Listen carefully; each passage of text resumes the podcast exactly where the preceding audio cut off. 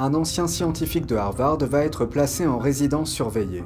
Six chefs d'accusation ont été retenus contre lui pour avoir dissimulé ses liens avec une université chinoise. Il a collaboré dans le cadre du tristement célèbre programme des 1000 talents de Pékin, avouant par la suite qu'il aspirait à un prix Nobel. Que pensez-vous de cette affaire? Faites-le nous savoir ci-dessous et abonnez-vous si vous ne l'avez pas encore fait. Bienvenue dans Regard sur la Chine. Un ancien chercheur de l'université de Harvard a été condamné à une peine d'assignation à résidence. Cette peine ainsi que 83 000 dollars d'amende constituent sa punition pour avoir dissimulé des liens avec un programme de recrutement géré par l'État chinois. Charles Lieber était auparavant président du département de chimie et de biologie de Harvard. En décembre 2021, il a été reconnu coupable de six chefs d'accusation, dont fausse déclaration, fausse déclaration fiscale et non-déclaration d'un compte bancaire étranger. Pékin utilise son programme dit des 1000 talents pour attirer des innovateurs du monde entier et stimuler le développement du pays. Dans le cadre de ce programme, Lieber a travaillé avec l'Université de technologie de Wuhan. Il a reçu jusqu'à 50 000 dollars par mois, plus près de 158 000 dollars de frais de séjour. La participation au programme des 1000 talents n'est pas illégale, mais les procureurs soulignent qu'il a menti à ce sujet tout en acceptant des subventions de recherche américaines d'un montant de 15 millions d'euros. Il a admis que sa principale motivation était de gagner le prix Nobel. Voici sa condamnation. Deux jours de prison qu'il a purgé après son arrestation, deux ans de liberté surveillée, dont les six premiers mois en résidence surveillée, une amende de 50 000 dollars et plus de 33 000 dollars de dédommagement à l'IRS que Lieber a payé avant la sentence. L'avocat de Lieber avait demandé au juge d'épargner à son client une peine de prison en invoquant le pronostic de son cancer. Cette affaire est l'une des plus retentissantes de l'initiative Chine, une mesure aujourd'hui abandonnée. L'administration Trump l'avait lancé en 2018 pour lutter contre l'espionnage économique et le vol de propriété intellectuelle orchestré par la Chine. Alors que le monde se remet de plusieurs années de Covid-19, qu'est-il advenu des lanceurs d'alerte disparus qui ont été les premiers à révéler l'épidémie en Chine? Fang Bin était l'un des journalistes citoyens qui ont révélé des informations sur la pandémie lors du confinement de Wuhan en 2020. Mais depuis, on ne sait pas où il se trouve. Des éléments récents suggèrent que Pékin aurait pu prononcer une peine de trois ans à son encontre. Voici la suite. Ce document a été déposé le 7 avril 2022 auprès de la Commission des affaires politiques et juridiques du PCC. Cette organisation supervise le système judiciaire de l'État et l'application de la loi. Elle joue un rôle clé dans la répression des dissidents par le régime. Dans la structure de son régime autoritaire, le PCC met en place toute une série de comités de direction pour intervenir dans la prise de décision à tous les niveaux du gouvernement. Dans une première vidéo sur le confinement à Wuhan, Fang Bin a capturé une scène choquante.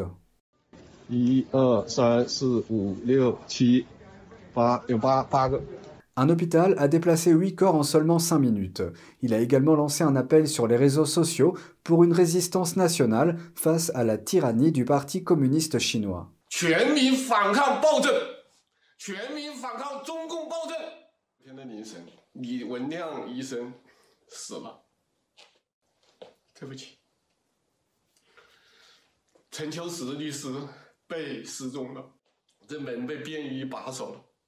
Dans une autre vidéo publiée en février 2020, Fang a rendu hommage au défunt docteur Li Wenliang. Ce lanceur d'alerte a fait l'objet d'un examen minutieux pour avoir tiré la sonnette d'alarme au sujet du Covid-19. Fang a également mentionné Chen Choshi, un avocat des droits de l'homme et journaliste citoyen disparu à cette période.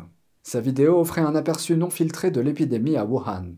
Fang Bin a expliqué pourquoi il a insisté pour rapporter la vérité malgré les menaces des autorités.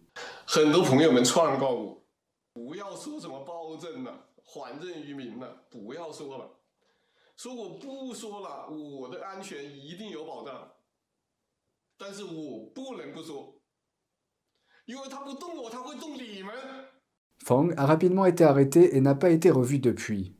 Selon certaines sources, Fang Bin sera libéré à la fin du mois d'avril, mais sa famille affirme n'avoir jamais reçu le moindre verdict. Outre Fang, trois autres journalistes citoyens ont été arrêtés pour avoir montré l'épidémie à Wuhan. L'une d'entre eux a été condamnée à 4 ans de prison. En février, une commission du Congrès américain sur la Chine a réagi à l'arrestation de Fang Bin. Elle a exhorté Pékin à libérer immédiatement Fang ainsi que toutes les autres personnes détenues pour la même raison. Ce n'est pas la première fois qu'il est détenu. Fang est également un pratiquant de Falun Gong. Selon le Centre d'information sur le Falun Dafa, il a été détenu dans un camp de travail forcé en 2001 en raison de sa foi. Sa femme est actuellement emprisonnée également en raison de sa foi, elle pratique aussi le Falun Gong. On ne sait pas où se trouve leur enfant. La répression s'intensifie en Chine communiste, mais les actes de résistance se poursuivent de diverses manières. Voici un aperçu. Une vidéo publiée la semaine dernière sur les réseaux sociaux chinois montre une femme manifestant sur la place Tiananmen, dans le centre de Pékin. On l'entend scander « Faites tomber le Parti communiste chinois ». La police est rapidement arrivée sur les lieux et l'a arrêtée. L'identité de cette femme n'est pas encore connue, mais les internautes ont salué son courage, qualifiant sa protestation par ces mots « La voix la plus puissante de notre temps ». Dans une autre vidéo, des étudiants d'une université de la province du Henan, dans le centre-est de la Chine, ont participé à une cérémonie scolaire au début du mois. Ils se tenaient à l'extérieur sous une pluie battante, tandis qu'un responsable de l'établissement prenait la parole sous une voûte. Lorsqu'il a mentionné qu'il avait affronté la tempête avec les élèves, la foule a commencé à lui demander de descendre de scène.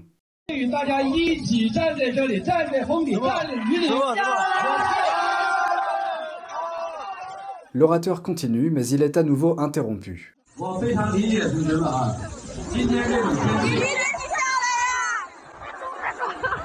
La vidéo a rapidement fait parler d'elle sur les réseaux sociaux chinois. Une nouvelle monnaie progresse sur la scène mondiale. Pour la première fois, le yuan chinois a dépassé le dollar américain dans les échanges commerciaux entre la Chine et des pays voisins au mois de mars. D'après les données de l'Administration nationale d'échange, les paiements et les recettes transfrontaliers en yuan ont approché le chiffre record de 550 milliards de dollars en mars contre 434 milliards le mois précédent. D'autres calculs montrent que le yuan a été utilisé dans plus de 48% de toutes les transactions transfrontalières. Ce chiffre est en hausse par rapport à l'année 2010 où il était quasiment nul. D'un autre côté, le dollar américain a été utilisé à près de 47% contre 83% en 2010. L'essor de la monnaie reflète les efforts déployés depuis longtemps par Pékin pour l'internationaliser. Il convient toutefois de noter que ces chiffres proviennent de la Chine continentale et des marchés financiers de Hong Kong. Ils ne représentent pas les transactions effectuées dans le reste du monde. Son utilisation dans le commerce mondial reste faible, bien qu'elle soit en constante augmentation. Selon le système bancaire SWIFT, la part du yuan dans les paiements mondiaux a peu évolué, dépassant à peine 2% en mars. Les données de SWIFT montrent que la part du yuan dans les transactions mondiales en devises pour le financement du commerce a augmenté pour atteindre 4,5% en mars. C'est tout pour aujourd'hui, merci d'avoir suivi Regard sur la Chine, on se retrouve demain pour une nouvelle émission, prenez soin de vous et à bientôt.